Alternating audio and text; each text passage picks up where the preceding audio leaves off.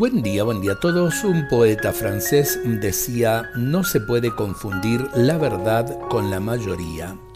Las estadísticas mayoritarias no crean la verdad. A veces en nuestra actual sociedad se confunde la verdad con lo que piensa la mayoría.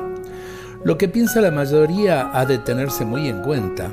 El realismo sociológico nos lo exige, pero no puede convertirse en criterio de moralidad un planteamiento sociológico sin ir acompañado de un planteamiento ético es incompleto y precisamente por ello no puede convertirse automáticamente en norma moral de conducta. Pero también es verdad que un planteamiento ético desconectado de un planteamiento sociológico resulta francamente manco. La moralidad radica en la verdad, no en la mayoría. Pero quien sostiene la norma moral ha de examinarse muy profundamente cuando la mayoría no reconoce esa verdad. ¿De dónde proviene esta enorme distancia entre la verdad moral y el pensar de la mayoría?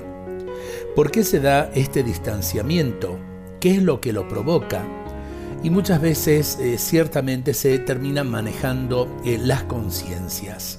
Se habla mucho de la libertad del hombre, pero se maneja eh, al hombre de tal manera que eh, muchas veces uno eh, quiere que opine de tal o cual manera a través de los medios, a través de la tecnología y demás, y se termina pensando como piensan los medios.